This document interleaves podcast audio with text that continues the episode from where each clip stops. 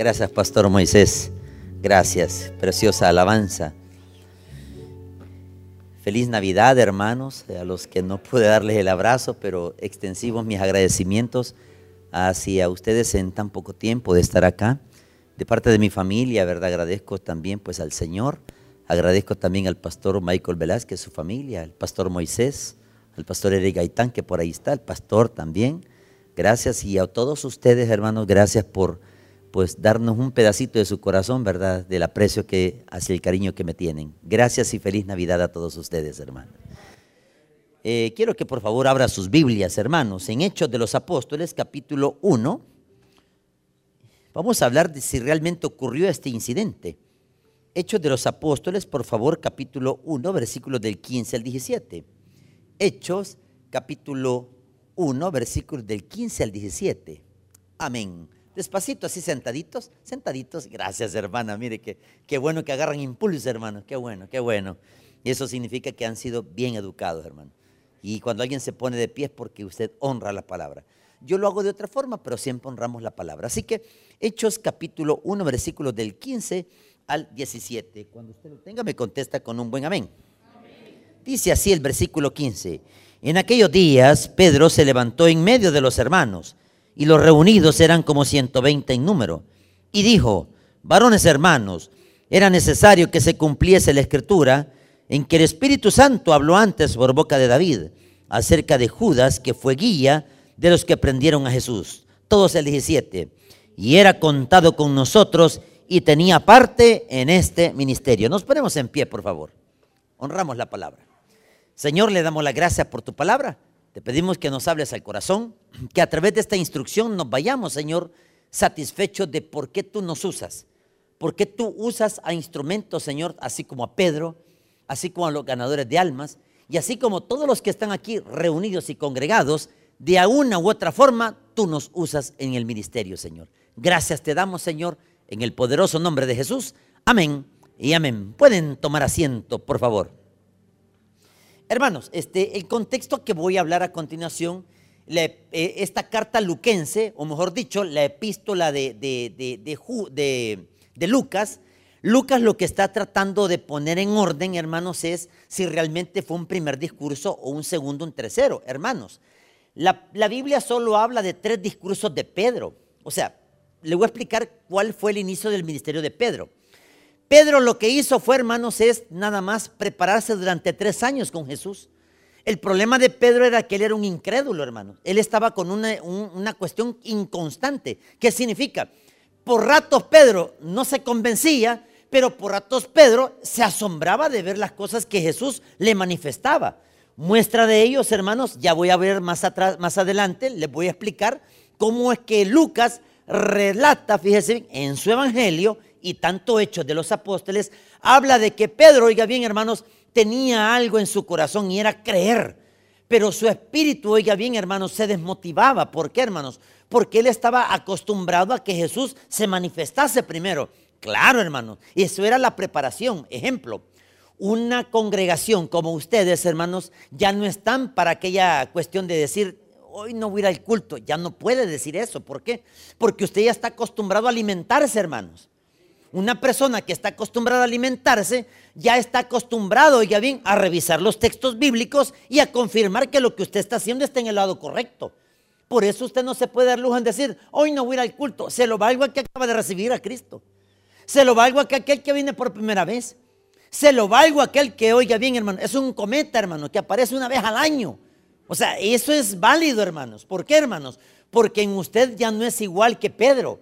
Pedro estaba en los primeros tres años, oiga bien, y el doctor Lucas lo confirma en hechos, que él estaba, oiga bien, apagado. Por rato se encendía, por rato se apagaba. Muestra de ellas, ¿cuál es? Llega un momento en que le dice, estando en, mire, en Galilea, eh, Galilea tiene tres nombres, hermanos según la geografía bíblica, hermanos, esa materia siempre el seminario me la ha dado. El año pasado pues me dieron otra materia, pero yo recibí tres instrucciones en este mar de Galilea. El primer nombre que se le conoce es el mar de Galilea. El segundo nombre es el mar de Cineret. Cineret es el segundo nombre que tiene.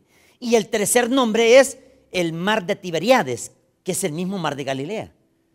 Con esos tres nombres, hermanos, Jesús, oiga bien, inició su ministerio en Capernaum. Atención, la palabra Capernaum viene de la palabra que significa la ciudad de Naum. Cuando usted oiga la palabra Cafarnaum o Capernaum, significa la ciudad de Naum. ¿Por qué? Porque es la ciudad de los pescadores. Era una tribu, oiga bien, una horda de personas descendientes de Naum. Y Naum, oiga bien, ¿qué hacía? Tejer y pescar. Tejer redes, ir a mar adentro del mar de Galilea He ahí donde Pedro, oiga bien, se convierte en un pescador de oficio. Atención, Pedro era un pescador de oficio, porque de él, estamos hablando. Número dos, Pedro hace una muestra que le dice al Señor, dice que estando en el mar de Galilea, dice que vio a alguien caminando hacia ellos. Y dice que todo decía, es un fantasma, es un fantasma. Y dice Pedro, si tú eres el Cristo, haz que yo vaya hacia ti. ¿Quién tomó la iniciativa en hablar primero entre los apóstoles? Segunda iniciativa. Cuando Jesús le dice a Pedro, Jacobo y Juan, recuerden que los tres pertenecían al ministerio íntimo de Jesús. Cuando digo ministerio íntimo, es que él no tenía escogidos. Él los había escogido para poder ver en quién creer. Porque los demás estaban muy apagados. Los demás estaban muy desmotivados. Es ahí donde Dios le pone el corazón a Pedro cuando ve la famosa transfiguración. ¿Y sabe dónde ocurrió la transfiguración? En el monte Tabor. En el monte Tabor, hermanos, sucede la famosa transfiguración. Y esa transfiguración es donde Pedro sale nuevamente y dice, Señor, bueno este es hacerte a ti tres enramadas, dice. Una para Elías, una para Moisés y otra para ti, Señor. O sea, ¿quién hablaba ahí? Pedro los apóstoles. Entonces Pedro tenía bastante iniciativa. Así como tenía iniciativa en creer, también tenía iniciativa en retroceder. Y ya vamos a ver esos contextos. Ahora, para poder ver el contexto histórico, el versículo oiga bien. La semana pasada hablamos de tres contextos. Hablamos del suicidio de Judas. ¿Estamos claros con que Judas se suicidó? De eso estamos totalmente claros. A él no le quitaron la vida. Él se quitó la vida, hermano. Entonces, hermanos, es ahí donde quién está detrás de los suicidios, hermano, está Satanás y sus demonios. Eso ya no lo voy a tocar porque ya lo entendemos. Quien está detrás de los suicidios está Satanás y los demonios. Él está detrás de todo eso. No puede estar el Espíritu de Dios detrás de eso. Porque el Espíritu Santo, el Espíritu de Dios, jamás va a permitir que un hijo suyo se quite la vida, hermano. Por eso tenemos bien claro que nosotros no creemos en la doctrina como muchos. Mire, yo, yo sé que hay muchas eh, iglesias interdenominacionales donde creen ellos que todo el que se suicida va para el cielo. Eso no es así, hermano. Doctrinalmente, bíblicamente, hermanos, sabemos que la muerte, hermanos, quien está detrás de la muerte es el enemigo, hermanos. Quien incita a matarse o a quitarse la vida es el enemigo, hermanos no es el Espíritu de Dios. Pero muchos siempre sostienen esta doctrina que dicen, es que mire, Él se quitó el sufrimiento de acá y el Señor lo tiene en su presencia. ¿Dónde eso dice en la Escritura? No lo dice, hermano. La Biblia solo dice que todo el que se quita la vida, hermano, ha atentado contra su propia existencia terrenal. El único quien puede quitar la vida es el Señor. Por eso, hermanos, mire, ahora ustedes han escuchado a nuestro pastor Maikito que dice esta frase. Y yo lo tengo bien claro porque un día yo, yo, yo, yo no es que estuve presente en los, en los lugares donde él anduvo predicando en las personas que se morían. Le voy a explicar. Habían personas que le decían, Pastor Michael, mire, puede venir a la casa ahora por mi mamá, decía. Yo le escuchaba mucho en sus sermones al pastor explicar esto. Y esto es lo que quiero confirmar a través de la escritura. Muchas personas decían, Pastor, ore por mi mamá para que el Señor se la lleve. Y el pastor le decía algo bien claro, hermana, yo no tengo la autoridad para decidir cuándo se va a morir. El único quien decide cuándo se va a ir, ¿quién es? Entonces Maikito solo solo vamos ahora para que Dios tenga misericordia. Eso es todo lo que podemos hacer, hermano. Y nosotros no podemos detener los planes de Dios porque la persona ya se quiere ir. La persona está sufriendo, la persona ya se quiere ir. Pero a veces nosotros, hermanos, somos tan egoístas en decir, Señor, dale más vida. Está sufriendo con enfermedad. Nosotros no estamos en los zapatos de la persona que tiene un cáncer, que tiene una metástasis, que tiene una enfermedad terminal. Nosotros desconocemos ese dolor. Y la persona que dice, déjenme ir. Déjenme ir, por favor. Ya no aguanto. Cuando alguien le dice así, hermano, lo que usted tiene que hacer es aceptar que Dios ya se lo quiere llevar. Ah, se está venciendo. No, es que el Señor, Él ya quiere llevárselo. Pero el problema es que nosotros, hermanos, a veces no comprendemos el egoísmo de que queremos retener a esa persona. Y quiero dejarlo bien claro esto. Cuando una persona se va es cuando Dios determina cuándo se va a ir. Nosotros no podemos detener la muerte. Lo que hace Cristo, ¿sabe qué hace? Solo tomar de la mano y llevárselo. Y nosotros dejarlo, dejarlo un tiempo más. Si son 95 años, hermanos. No podemos retener a esa persona. Es que es mi mamá. Mire, yo tengo una mamá de 81 años y un papá de 81 años. Y yo siempre le he preguntado cuando los voy a visitar, siempre le digo, papá, ¿estás seguro para dónde va? Claro y convencido que voy para el cielo. Va. Con eso, hermano, ya me da garantía. Me voy donde mi mamá. Mamá, le digo yo, si usted se muere ahora, mira, voy con mi Señor Jesús, porque así lo dice y eso has predicado vos, que la Biblia dice que Jesús tiene una entrada para nosotros. Así que estoy convencida. Entonces digo yo, yo ya estoy consciente que ellos a sus 81 años es prestado, es prestado. No estoy diciendo que se van a morir, no, es porque Dios va a decidir cuándo se los va a llevar. Igual todos vosotros. Nosotros no sabemos si mañana, hoy, pasado, dentro de un año, dos años, cinco años, diez años, estamos listos y convencidos que vamos para el cielo. Porque esa es nuestra fe. Y nuestra fe descansa en la resurrección entre los muertos porque un día estos cuerpos serán transformados de otra forma. Muy bien.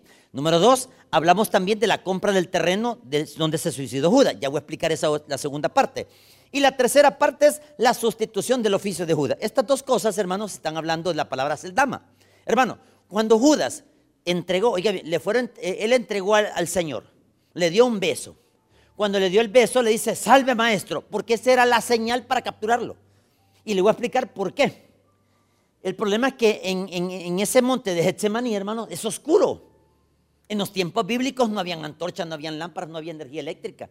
Lo que existían eran antorchas porque antes de ahí viene la historia de los candiles. De ahí viene la historia de las lámparas de aceite.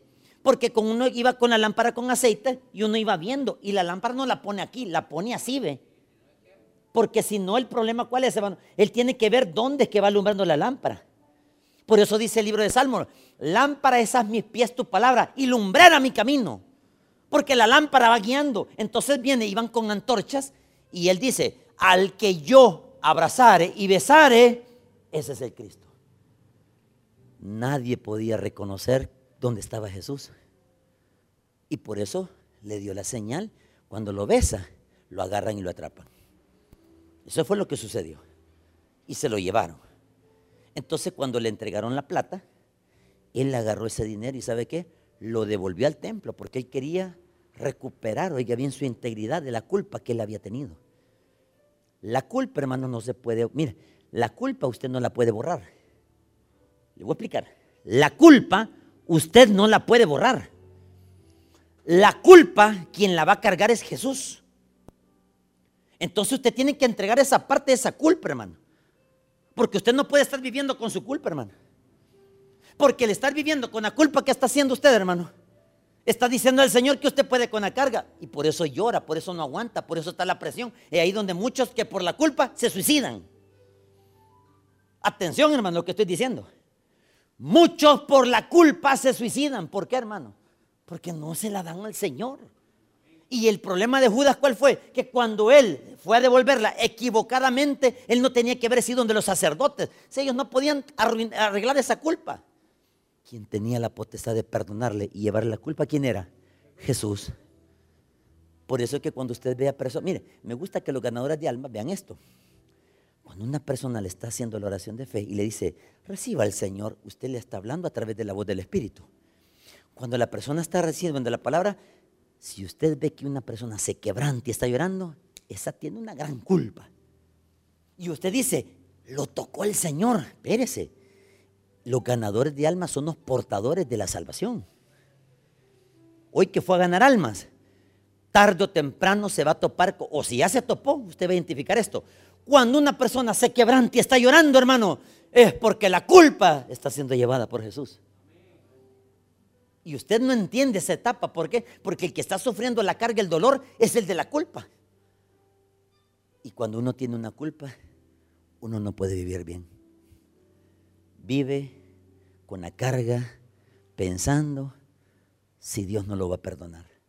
Es ahí donde el enemigo trabaja con la culpa. El ministerio de Satanás, ¿sabe cuál es? Jugar con los sentimientos, voluntades y emociones. Y cuando Satanás juega con eso, hermanos, el problema es que Satanás le hace ver su culpabilidad a usted, pero no le hace ver que esa culpabilidad Cristo la ha llevado en una cruz del Calvario. Que eso es lo que pasó con Judas.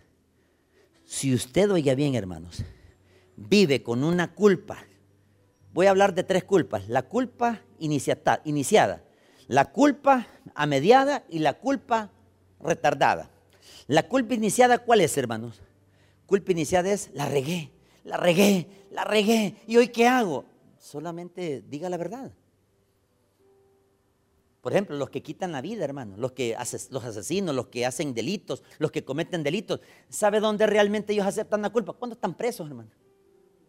¿Y sabe qué dicen ellos? La mayoría de los reos que dicen, miren, dice, hasta ahora me he dado cuenta que el Señor Jesús pagó por mis pecados y yo le entregué todos mis pecados y mis culpas, porque no lo hizo allá afuera, porque era un ciego, era una culpa iniciada. ¿Y sabe qué hacen ellos? Cuando son jalados y son llevados a una prisión, a un penal, ellos se quieren quitar la vida. Ellos quieren que las cosas, quieren que, que Dios les haga un milagro y que les borren esa condena. No, hermano, la condena es de 30 años, 40 años. Mire, había un, había un hace varios años. Le digo al muchacho, si no me decís la verdad, mira, ahorita viene el fiscal, vienen los testigos y viene la prueba que es la prueba documental, la prueba pericial. Antes de iniciar la vista pública, sos culpable. Mire, yo maté a cinco personas. solo a uno se te va a comprobar ahorita. Y el problema es que cuando lo condenan a 30 años, se quitó la vida en el penal. Se quitó la vida. ¿Por qué se la quitó? Por la culpa que él no podía, porque era un inconverso. Y adentro de las prisiones hay iglesias evangélicas, hermanos. Y esa gente es la más entregada, fíjese.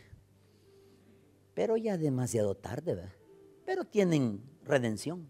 La culpa mediada, ¿cuál es, hermanos? Es cuando usted está con aquello, dice, sí, la regué, pero voy a pagar y voy a hacer todo lo que está a mi alcance para enmendar mis errores. Es ahí donde usted cambia con su familia. Este es el ejemplo de los esposos, cuando le gritan a sus esposas. Es un típico ejemplo cuando los padres maltratan a sus hijos. Cuando usted le dice a su hijo, mira, y te das cuenta lo que hiciste, la regaste. Claro, el cipote no está acostumbrado a los gritos suyos. Entonces viene usted y dice, bueno, le grité a este cipote, pero allá usted, el Espíritu Santo, le está diciendo, anda a pedirle perdón y ponete a cuentas. Pero usted qué deja? Deja pasar el tiempo. Deja pasar el tiempo. La culpa se va haciendo más a mediada. ¿Por qué? Porque el peso va pesando, pesando, pesando. Y cuando viene a sentir usted, hermano, cuando usted viene a sentir, ¿qué dice? Es ahora que le voy a hablar. Y cuando esa persona le habla y le pide perdón, hay lágrimas. Esa es la culpa cuando está a medias. ¿Por qué? Porque a medio camino usted está arreglando las cosas. Y está la culpa, la retardada, hermanos. Ese es cuando ya las cosas se pierden, hermano. Y el papá ya falleció. Y muchos dicen, es que mire, mi papá hace muchos años le grité y no nunca le pude pedir perdón. Y uno vive con ese sentimiento de culpa. Nuestro pastor fundador siempre le decía, ¿se acordarán del pastor Bernabé Platero? Les voy a contar un caso y yo tengo el permiso de su esposita de contar esto porque siempre se lo consulta a nuestra hermana. El pastor Platero cuando llegó al tabernáculo bíblico central, él llegó como un servidor más, él era un capitán de la Fuerza Armada, un capitán, o sea, él era militar de carrera. Y de repente, hermanos, él tenía un temperamento tan volátil que él, oye bien, era tan fuerte el temperamento que a su esposa le decía, si, esa, si ese no es varón y si es niña, y empezaba a atacar a la esposa. Y la esposa ella, ella no tenía la culpa. Ella, él quería tener hijos varones. Y le nació una hembrita. Y hace poco vi la, cara de, nuestra hermanita, la, es la cara del pastor Bernabé Platero. Es la cara del pastor Bernabé. Y resulta que cuando empezó a atacarla, cuando era niña, le dijeron que era niña, él atacó a su esposa, pero le dijo cosas, le dijo. Y un día, hermanos, el papá, el papá del pastor Bernabé Platero, le dijo cosas. Mira, le dijo, vos, esto. Entonces él odió bastante a su papá, lo odió bastante. Que de repente un día, hermanos, el papá muere. Cuando él viene a los pies de Cristo, hermano, el Espíritu Santo le empieza a reconocer que lo que tenía que hacer y enmendar. Esa es la culpa retardada que le digo. Ya el papá ya había fallecido, ya el daño se le había hecho a su esposita. ¿Sabe qué hizo él? Se fue donde el pastor fundador. ¿Y qué le dijo el fundador? Hay dos cosas que debes de hacer, le dijo. Una, irte a la tumba de tu papá, le dijo. Y pedirle perdón ahí y pedirte perdón a vos mismo. Mire cómo son las cosas.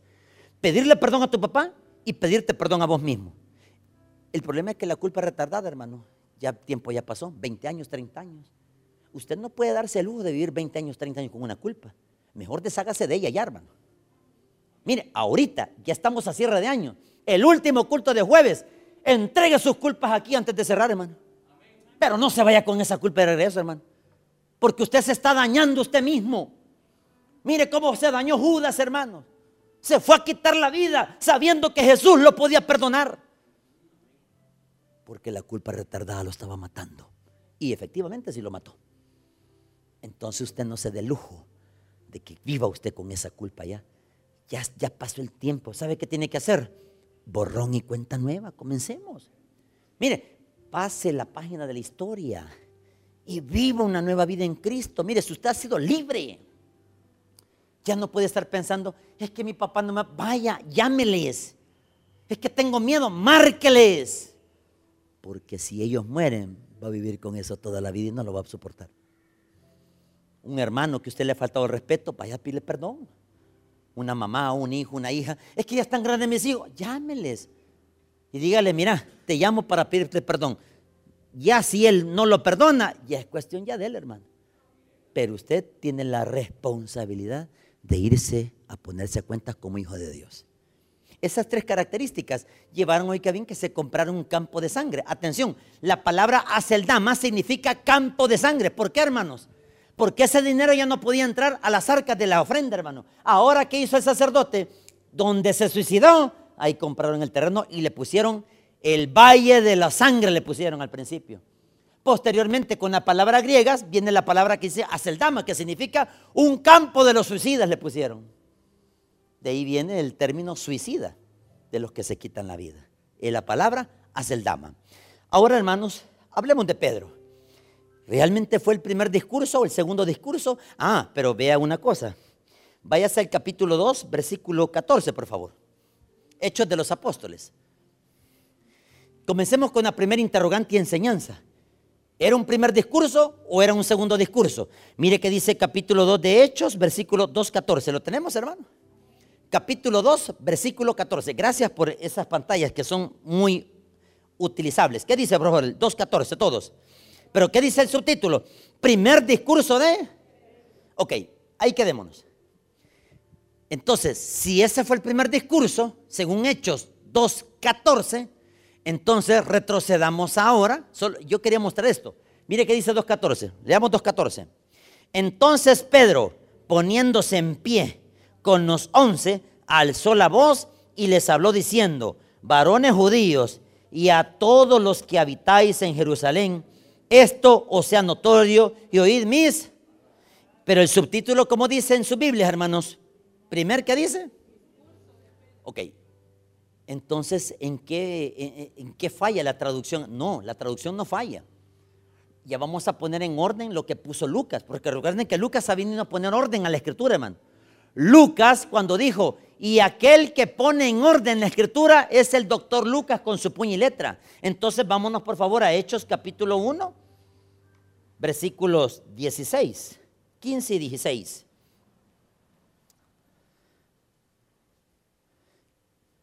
Hechos 1, 15, 16. ¿Lo tenemos? Todos. En aquellos días, Pedro se levantó en medio de los hermanos y los reunidos eran como cuántos? 120 en número y dijo, varones hermanos, era necesario que se cumpliese la escritura de que el Espíritu Santo habló antes por boca de David acerca de Judas. Quedémonos hasta ahí. Entonces, ¿cuál es el primer discurso? El de Hechos 1, 15, 14, el de Hechos 1, 15, 16 o el de Hechos 2.14. ¿Cuál de esos dos es el primer discurso? El problema es que Casiodoro de Reina hizo esto, mira. En la traducción, Casiodoro de Reina hace esto, hace un solo tirón, hermanos. Un solo tirón, un solo discurso. Pero viene Esteban Landon y Reina Valera le ponen orden en poner el orden de los discursos. El primer discurso debería haber sido ¿cuál? Hechos capítulo 1, versículos 15 y 16. Ese es el primer discurso porque son a 100, 120 que se dirigen, hermanos. El problema no es la traducción, hermano. El problema es que Casiodoro, Reina Valera, ellos solo hicieron un solo tiro. Como por ejemplo, en un cuento, hermanos, hablo, en un cuento es un solo tirón, hermano. Un solo tirón hasta el fin. Así lo había hecho Casiodoro. Pero Reina Valera, ¿qué hizo? Le puso espacios.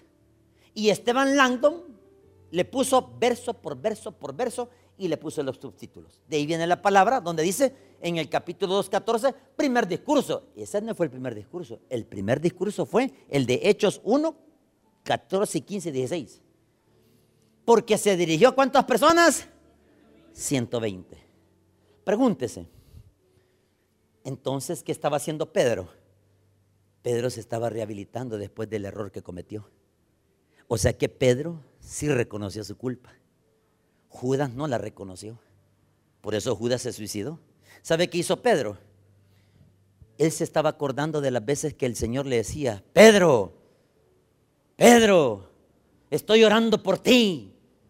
Se estaba acordando de las palabras que le decía, Señor, si tú eres el que caminas, haz que yo vaya hacia ti. ¿Y qué le dice Jesús? Ven aquí, le dice. Y Pedro empieza a caminar en el mar, hermano.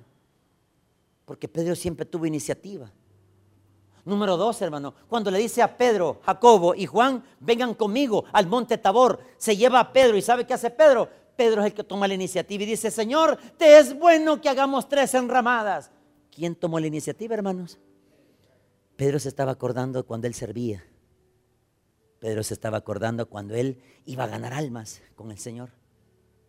Mire, muchas personas de las que están acá, usted sabe cómo fue su primer amor con el Señor cuando lo ganaron a Cristo. Le hago un recuento. ¿Sabe cómo usted vino a los pies de Cristo? Hecho pedazos. Usted vino con lágrimas, hermano, cuando escuchó el primer sermón y usted se puso de pie. O no sabemos si fue tardó un mes o dos meses, pero cuando usted se puso de pie, hubo una carga quitada en su vida, hermano. ¿Y sabe qué hizo el Señor, hermanos? Lo empezó a llevar como un niño, de paso a paso a paso, al grado que usted ahora ya es diferente como antes era. Por eso usted tiene una madurez. ¿Qué es la madurez? Ya no piensa como impío, ya no piensa como profesante, piensa como convertido. Y un convertido jamás va a pensar como un inconverso, hermano. Un convertido es aquel que piensa en el prójimo. Y muestra de ello, ¿sabe cómo es la muestra del prójimo? Este es un ejemplo, son varios ejemplos, pero voy a tomar un ejemplo. Los que llevaron las famosas cajitas, esos niños usted que apadrinó, estoy poniendo el ejemplo, porque hay otras áreas donde usted también ha aportado a su prójimo. Mire, cuando usted hermano vino sin nada, usted venía nada más solo, y tal vez sin dinero usted venía. ¿Y sabe qué hizo Dios, hermano? Le empezó a ayudar poquito a poco. De repente ya puso la luz. De repente Dios le dio una casita. De repente Dios le dio su negocito, su negocio. De repente Dios le dio su prosperidad. Y usted al hacer cuenta de todos estos años, hermano, todos estos años, usted se da cuenta que ya no es el mismo. ¿Por qué, hermanos? Porque Dios le ha demostrado de que Él se ha llevado su culpa. Porque si usted viviera con su culpa, no prosperara, no saliera adelante. ¿Y sabe qué hace Pedro, hermano? Pedro sabe qué dice. Cuando él lloró amargamente, ¿se recuerdan? Hay un versículo que así dice, y Pedro lloró amargamente. ¿Sabe por qué lloró? Porque la culpa era tan grande. Me imagino que fue a los pies del Señor y le dijo, Señor, perdóname, le decía. Perdóname, le decía. Mire, cuando usted le pide perdón a alguien, no es cierto que esa carga se va. Uy, amén. Y mire, recuerdo que cuando fue el accidente de tránsito que yo tuve, el pastor me dijo, Bien recuerdo, el fundador siempre me dio muy, muy buenas recomendaciones y no las tomo yo así, no, yo siempre las agarré. ¿Cuánto te, cuánto te dieron por indemnización de que te despidieron en, en los juzgados? Me, me dieron 52 mil colones, me dijo. ¿Cuánto vale la vida de un niño? Me dijo el doctor. Los 52 mil pesos, señor. ¿Los vas a entregar todo? Sí. Pero ¿qué te hace dar todo ese dinero? Cuando eran colones, hermano es que la única, yo sé que con el dinero no arreglo la vida del niño, pero eso, si tuviera más, yo doy más. Y bien recuerdo yo que me dice el pastor, va, llévate un seguridad, me dijo. Te vas al lugar donde el papá del menor, me dijo. Y vas a ir a la casa, después de que ese hombre me quiso machetear, hermano. Porque en los juzgados yo estaba con las esposas así, ¿ves? Cuando me llevaron hacia los juzgados de paz de San Vicente, bien me recuerdo, el primero de paz, el hombre, yo no sabía que era el papá, el hombre se metió así entre la gente. Cuando sacó la gran guarizama, los que saben que es una guarizama, hermano. No es el corvo, hermano, es guarizama. Una guarizama tiene dos puntas. Es una así, es una sola, tiene, tiene dos filos, hermano, acá y acá. Y la llevaba curada, imagínense. ¿Cree que no era una gran infección que me iba a pegar ese hombre? Si jamás me iba. Y se me abalanza así, hermano. Y cuando salen dos agentes, hermano, bien recuerdo una mujer, ay, bendita las mujeres, hermano. Sas, le agarra la mano, hermano, le do, pero hermano, le quitó el corvo con, así, si el hombre a machetear me iba, como de aquí donde está mi hermano. Y la policía solo, miren, así, sin una pistola, nada. Una llave que tienen, ya lo, ya lo tenía maniado ahí al hombre. Y yo así, mire, esperando que me planeara todo, hermano. Me hiciera sancocho. Bien saben el término sancocho, ¿va? Han alineado cuchos ustedes, hermano. Ay, Dios guarde. Y mire, el hombre después de que me quería matar, porque él gritaba así, mataste a mi hijo, mi único. El varoncito era. ¿Cree que no era la culpa la que yo demasiado grande, hermano? Entonces cuando salí, yo recuerdo que le digo al seguridad, mira, quédate, con, ¿aquí dónde está mi hermana Silvia? Cuando yo vaya caminando, pégate cerquita, le dije yo, no te me alejes mucho, le digo. Aquí, hermano, pastor Tony, no se preocupe. Aquí le voy a ver yo, me dijo. Si se la balanza, le tiro un pepitazo, un bombazo, me dijo. Él ya sabía ese término. Y yo así viéndolo. Váyame, decía yo, viéndolo. Cuando llego, hermanos, estaba una, mujer con una, un manto. Los que conocen las iglesias evangélicas que se ponen manto. Estaba palmeando. Y yo, buenas tardes, pero con miedo, va. Buenas tardes. Buenas tardes, Dios le bendiga, hermano. Me dijo, hermano, ¿y cómo sabe esta señora que soy hermano? Por aquí, mire, ¿y, qué tal? Le dije yo, por aquí. Y un señor estaba comiendo, buen provecho. Le digo, venga, me dice. ¿Entiende el término? Los que conocen el campo. Cuando alguien le diga, buen, cuando usted le diga buen provecho y le diga alguien le dice, venga, ¿qué tiene que hacer? Ir. Ay, no, y ya no había seguridad. En lo que me siento a la par, el hombre, yo reconocí al hombre. Andaba con un una camisita, hermano, deja de, de, manga larga y con un sombrerito. Y ya no tenía un corvo, tenía una Biblia de ese lado.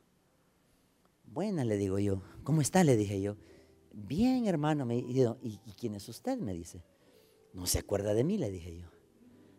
Y yo así, pero yo viendo las piedras. es que uno va con miedo, hermano.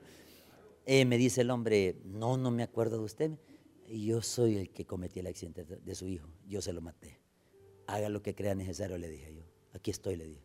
Una vida por una vida, le dije. Consciente ya que me... ¿Sabe qué? El hombre se para y yo... Ya, ya imagina lo demás, ¿verdad, Qué terrible. Solo vi que el hombre me agarró así, me levanta y me abraza y me dice, le perdono. ¿Va? Y empiezo, en aquel entonces, yo a llorar, hermano, pero a llorar. Mire, esa carga fue liberada, hermano. El perdón quita la culpa, hermanos. Por esa razón, hermano, usted no puede vivir ya a estas alturas con esa culpa. Ya son 10 años, hermanos. 20 años. Mire, deje que esas heridas cicatricen ya, hermanos. Pero no deje que esa culpa lo consuma y usted diga esta frase, es que nunca me van a perdonar. Si Jesús ya lo perdonó en una cruz del Calvario, Él ya hizo todo el plan de perdonarlo. Solo nada más cuesta y sigamos adelante, hermanos. Mire, ya la pandemia ya pasó, todavía sigue, pero mire, si Dios no le ha quitado todavía su vida y no ha permitido que la muerte por un COVID se lo lleve, es porque todavía tiene grandes planes para su vida, hermano. Aleluya. El perdón, hermanos, es muy importante que Jesús hizo, hermano. Judas no lo reconoció y Pedro sabe qué hizo.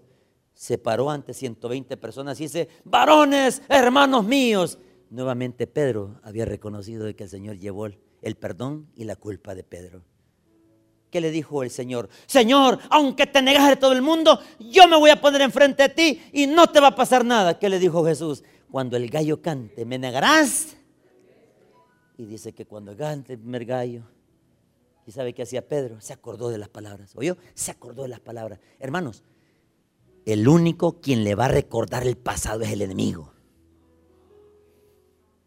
Hermanos, el único quien le va eh, a, recordar lo malo siempre es el enemigo. Y el único que jamás le va a sacar su pasado y que le ha perdonado se llama Jesucristo. Aleluya, hermanos. Jesús cuando Él da el perdón, hermanos, uno tiene que sentirse liberado. Mire, cuando uno es liberado, hermanos, entonces Dios empieza a utilizar. Y mire, después del perdón, ¿qué hizo Pedro, hermanos? Empezó a predicar en el primer discurso. Sigamos leyendo, por favor, en el versículo 16. Varones hermanos, era necesario que se cumpliese la escritura de que el Espíritu Santo habló antes por boca de David acerca de Judas, que fue guía de los que prendieron a Jesús. Ahora Pedro estaba con una mente madura, ya no podía culpar a Judas. ¿Sabe qué decía Pedro? Señores, yo fui uno de los que acusé a Judas. Pero ¿saben qué? Ya Jesús me perdonó. Ahora estoy dispuesto a retomar el ministerio. Hermanos, cuando pasó la pandemia, muchos de ustedes pensaron, ya no nos vamos a congregar y efectivamente nos encerraron varios meses, hermano. Cuando regresamos allá por noviembre, diciembre, hermano, o no sé si fue en octubre, o noviembre, diciembre, cuando regresamos ya no encontramos lo mismo, ¿verdad, hermano? ¿Verdad que no encontramos lo mismo? Ya no encontramos Mire, ya no estaban los servidores. ¿Y sabe qué significa eso? Si ya no están los servidores, ¿y usted para qué está? Bye. Hoy se le voy, mire, le voy a poner bien el lazo. Así como, el, mire, los que han visto cómo se amansan toros y güeyes, pues yo no nada más los cabos, hermano. Y le voy a amarrar un poste ahorita. Y le voy a, y, la, la, primera pata, la, la pata esta de aquí, la última. Vaya, la agarro aquí. Cuando el buey está así, mire, con la pata así, quiere moverse, no puede. ¿Y sabe qué hace el amansador? Lo va socando, lo va socando llega un momento en que el buey o el toro o la vaca o lo que sea, el caballo va a querer hacer y usted no va a poder hacer nada. Entonces, ¿qué va a hacer Dios? Con los que se fueron, no se dejaron moldear. Por eso están fuera. Que van a regresar, no lo dude, pero ¿cómo lo va a regresar el Señor? Vaya, piensa en número uno. Y usted que no se fue, y usted que todavía no está sirviendo, y usted que todavía está pensando si el Señor lo va a llamar, mire, solo vaya y pregunte. ¿Me dan permiso de estar en este ministerio y querer servir? ¿Qué cree que le va a decir el líder? Bienvenido, hermano. Y cuando le diga el hermano bienvenido, ¿qué va a decir? ¿Qué va a significar eso? Que usted va a aprender a ser amansado por Dios. Y Dios lo va a moldear. Y cuando pase un año, dos años, tres años en el ministerio donde usted estaba, ahora va a regresar el que estuvo, ¿se recuerda? El que regresa, ¿verdad? Y va a decir, hermano, me deja, fíjese que ahora como usted dejó el ministerio, hermano, pero fue por la pandemia. Sí, pero hubo chance para regresar. Y mire, otro tomó su lugar. ¿Oyó? Otros tomó su lugar. Vámonos por favor más adelantito, que dice el versículo 20. Mire qué dice el versículo 20. 1.20 de hechos, todos porque está escrito en el libro de los Salmos, sea hecha desierta su habitación y no haya quien more en ella, y tome otro su. Si aquel ya no quiso, está usted. Ahora, hoy, mire, hoy se lo voy a poner más bonito con la corona. Si usted dice que no, ¿sabe que va a ser lo más doloroso si dice que no? A aquel le van a dar más de lo que a usted le iban a dar. Y le va a doler cuando diga que yo tenía que estar ahí, pero como no fue, otro tomó su oficio. Le pongo un ejemplo. A mí me dijeron, ¿querés trabajar en el gobierno? Sí, agarra una escoba. Me dijeron, y una escoba, yo, yo creí que me iban a una computadora, así, una oficina grande, con las patas así en el escritorio. Pero mire, yo soy egresado, egresado. ¿Y a qué nos importa si usted es egresado? Me... Bajado de las nubes, mire. Así bajado y pateado. Agarra la escoba, me dijo. ¿Quiere usted el trabajo? Sí, le dije yo, pero pues ya con el nudo. Barra de aquí, me y ahí viene el despacho del juez. Vaya a limpiar el despacho del juez. Y un hombre que tiraba el cine. Fumaba y tiraba. Y yo, qué viejo y agarraba las bolsas de fresco y las, tiraba así. Y yo tenía que hacer limpieza. Y un día me dice, vení vos, me dijo. Y yo, ¿qué manda, doctor? Vení, me dijo. mira, yo veo que vos nunca has renegado de mí, de todo lo que yo te hago acá, me dijo. ¿Y sabes qué? Fíjate que sos el único que menos reniega, me decía. Y yo, ajá, le digo yo. ¿Y vos no te enojas porque tiro la colilla de cigarro? No, no me enojo, le digo. Pero por dentro lo estaba echando. Estaba matando el viejo, pobre señor. Mira, me dice, he considerado, me dice, que ya no barras. Y yo, ajá, le digo yo. He considerado de que hay una plaza de resolutor de tribunal. Y como yo veo de que vos, mira, todo haces caso vas a comprar los cigarros de aquel, vas a comprar los panes de aquel, haces la limpia, hasta llevar los zapatos de esta, ilustrar el percance al mercado central, sí, yo los llevo, le dije yo. Vaya, ¿y por qué no te llevas los míos? Démelos, le dije yo. Por haberte sometido y aguantado, te voy a dar la plaza a vos, me Solo está de papeleo y empiezo a ganar dos mil colones, hermano. Vaya, ¿qué tal esa bomba? Agarra una escoba. Escuela bíblica. Vaya a limpiar los baños Uy, cuando ve la grataza así. ¿Sabe que el que limpia los inodoros es el que más lo bendicen? Mire, al que cambia a los niños cuando se hacen sus necesidades y cuando ve el diaper, Mire, como que fue, ya se imagina, hermano. Los que ya comieron, ni, los que van a cenar, ni modo, hermano. Hermano, ver cómo un niño se hace y todo, y el niño así, ¿ve? Y ahí va goteando el mono ese. Huela, qué mono ese, ¿verdad? Y qué galán que fuera un buen olor, ¿verdad, hermano? No, hombre, si ese mono comió frijoles, men. Y usted agarra el niño, como es el amor al ministerio, lo limpia. Y que no trae la nana. Es que para eso usted lo va a poner. Los diapers. Y las toallas húmedas, ahí hay papel de diario. Limpia el niño negro, lo dije sentado, la tallita negra.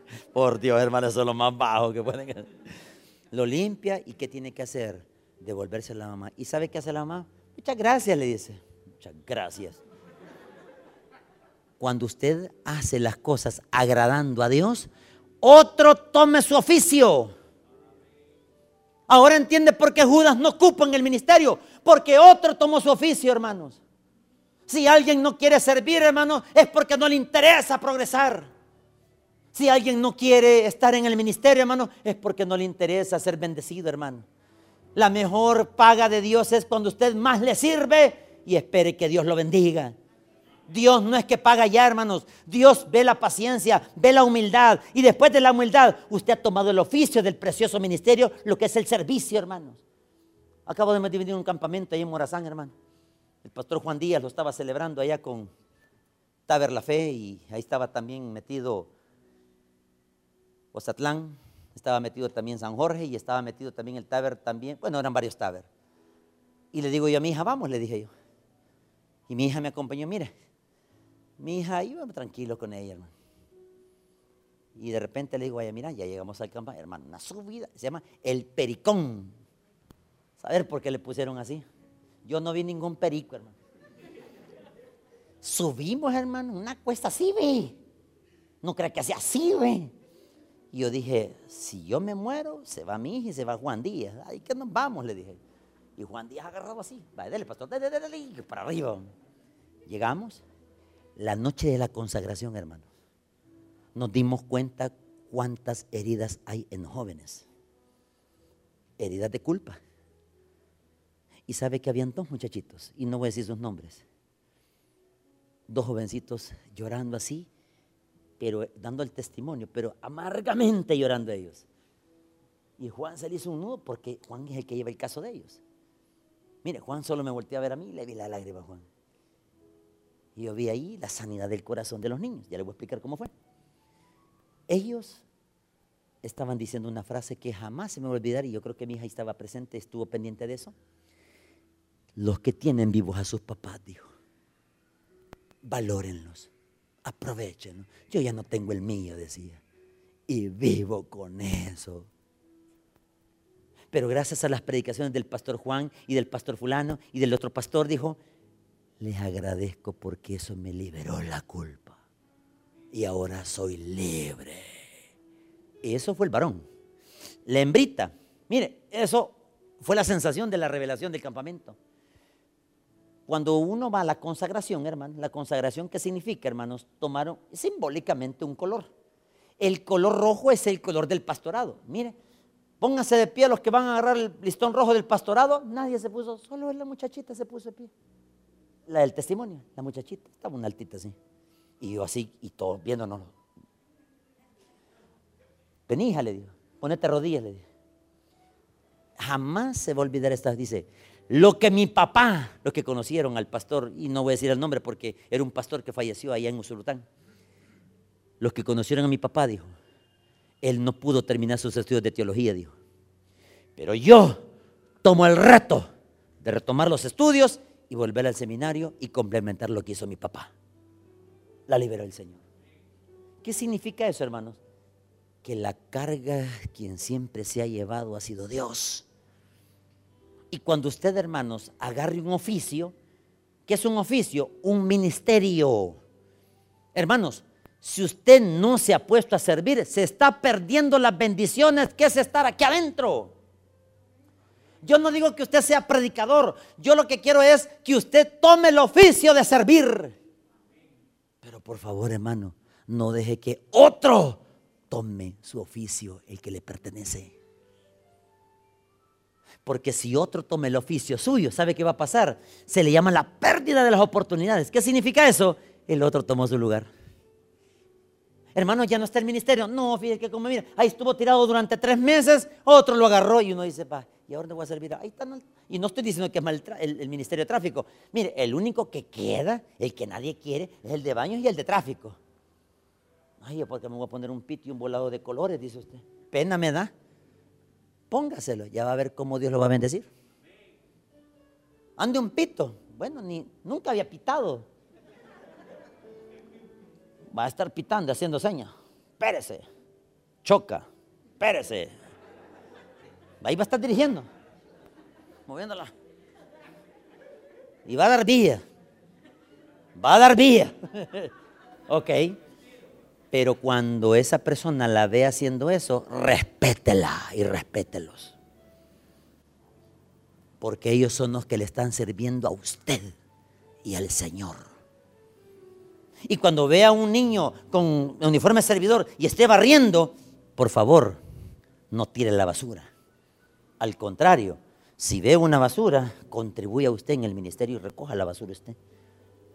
El niño le va a decir, hermana, déjelo, yo lo voy a recoger ahí usted va a tomar el oficio rapidito. Va a retomar usted las cosas y apreciar por qué está sirviendo. Le hago un reto. Si usted se pone a servir este año 2022, el problema que usted tiene en junio desapareció. Pruebe. Solo le hago el reto. Le hago otro reto ese lío que usted, mire, ya, ya le armó aquí, ya le armó allá, ya no tiene patas, ya, usted ya se dio por vencido. Vaya y que, el, mire, que el Espíritu Santo le diga en su cabeza cuál ministerio. El primero que se le venga a la mente, ahí váyase. Ahí váyase. Lo primero que se le venga a la cabeza, hermano, ¿qué tiene que hacer? Ah, a este ministerio voy. Pongo un ejemplo. Cuando yo llegué al taber central, después de mi sanidad, yo dije, ¿y ahora qué hago ya que recibí a Cristo? Y en mi corazón me decía, ser bien tráfico. Y yo, ¿para qué voy a estar ahí sirviendo tráfico? Yo no sé, yo nunca utilizo. Y me dice el pastor, mira, fíjate que renunciaron 10 personas de tráfico, no quiere estar en tráfico. Mire, Dios lo puso alto. ¿Y qué voy a hacer ahí? Le dijo, solo te vas a poner un saco. Me dijo, ¿no tenés saco? No, no tengo. Y me da uno de él, hermano. Grande, hermano. Yo era delgadito y el gran saco, hermano. Puro clavillazo, hermano. Los que ya saben quién es clavillazo, hermano. Ven las películas mexicanas, las ven, ¿verdad? Y gran sacote así, man. Y me dicen, mira, me dice, ¿te queda grande ese traje? Pues claro, si era un, mire, era un color crema. Y todo de negro, y el único de crema, ¿quién era? Así me queda, mira. Y todo allá de risa. Y yo, mire, bravo, estaba con un pito, como que era cantinfla, hermano. La del circo, ven esa película, hermano. Y yo, mire, de tanto dar vía, apareció un empresario. Y me dice el empresario, yo sin saber, mira, cipote, te queda grande ese traje. Dígale al doctor, le dije yo. Ah, el doctor te lo dio. Oí, vos le dice, Edgar se lo dio, le dice. Cuando digo, Edgar, ya conoces al doctor, si somos amigos, me dice. Mira, me dice, llegate a mi oficina, allá por detrás de Simán hay una empresita, llegate, aquí está mi tarjeta, solo enseñala y no preguntes. Y yo vi la tarjeta. Y yo así, ¿verdad? ¿Y si me van a matar? Si uno... Y al día, eso fue domingo. Hermano, desde las 7 de la mañana hasta las 5 de la tarde, en gran solazo, hermano. Y llego yo, hermano, el día siguiente, lunes, así. Ya tenía 10 meses de estar sirviendo en tráfico, hermano. 10 meses con ese crema, hermano. Y dice, ah, usted es el joven del, del color crema, mamá. Me dice, sí, yo soy, le dije yo. Mire, le tienen cinco trajes de marca Monte Carlo. Véngaseme. Y yo corriendo, hermano. Mire, llego, vaya, ahí hay 20 trajes. De esos, cinco son suyos. Mire, cabalito, el cabal, el, que le queda uno, va. Caballo así. Yo no sé por qué una se ve también allá atrás, ¿verdad? Y me dice, no solo eso, ahí hay cinco pares de, marca Capecio, son unos italianos. ¿Cuáles? Le dije yo así. Mire, me trababa uno grande, chico, cuando me quedaron, son tres de cuero. Mire, esos son caros. Usted conoce a don Guillermo, me Don Guillermo Solván. Ah, él es el de la cel. Sí, él es, me dijo. Ah, y no habrá otra cosita que me dejó por ahí, le dije yo. Le dejó cuatro cinchos. Cinchos de cuero, hermano. Y las camisas, le dije yo, sin es mucho pedir, las piercas dan, venga, me dijeron. Hermano, cuando llego el siguiente domingo, ya no era el crema, ¿verdad? Ya, yo así, y todo, y este quién es, pues? Y, yo siempre decía esto, cuando una persona, donde Dios lo ponga, donde Dios lo deje, deje que Dios lo mueva. Pero no se salga. Porque yo tenía ganas de salirme porque todos se reían. Y de tantas burlas me valió. Y al final, ¿sabe qué hizo el pastor? Well, mi señor, me dijo. Uy, amén. ¿Y quién te dio esto? Su amigo, el Guillermo Solván, le dije yo. Ah, Memo, te la dio. Me. entre amigos se ponen esos nombres. Sí, él se la dio. Mira, me dijo, ese hombre está caño, me dijo. Pero como Dios le tocó el corazón. ¿Por qué? Porque te vieron sirviendo y nunca renegaste de nada. Entonces el reto para terminar, ¿cuál es? Tome otro oficio. ¿Qué significa? Agarre el oficio que han dejado tirado. No se mueva. Quédese. Espere.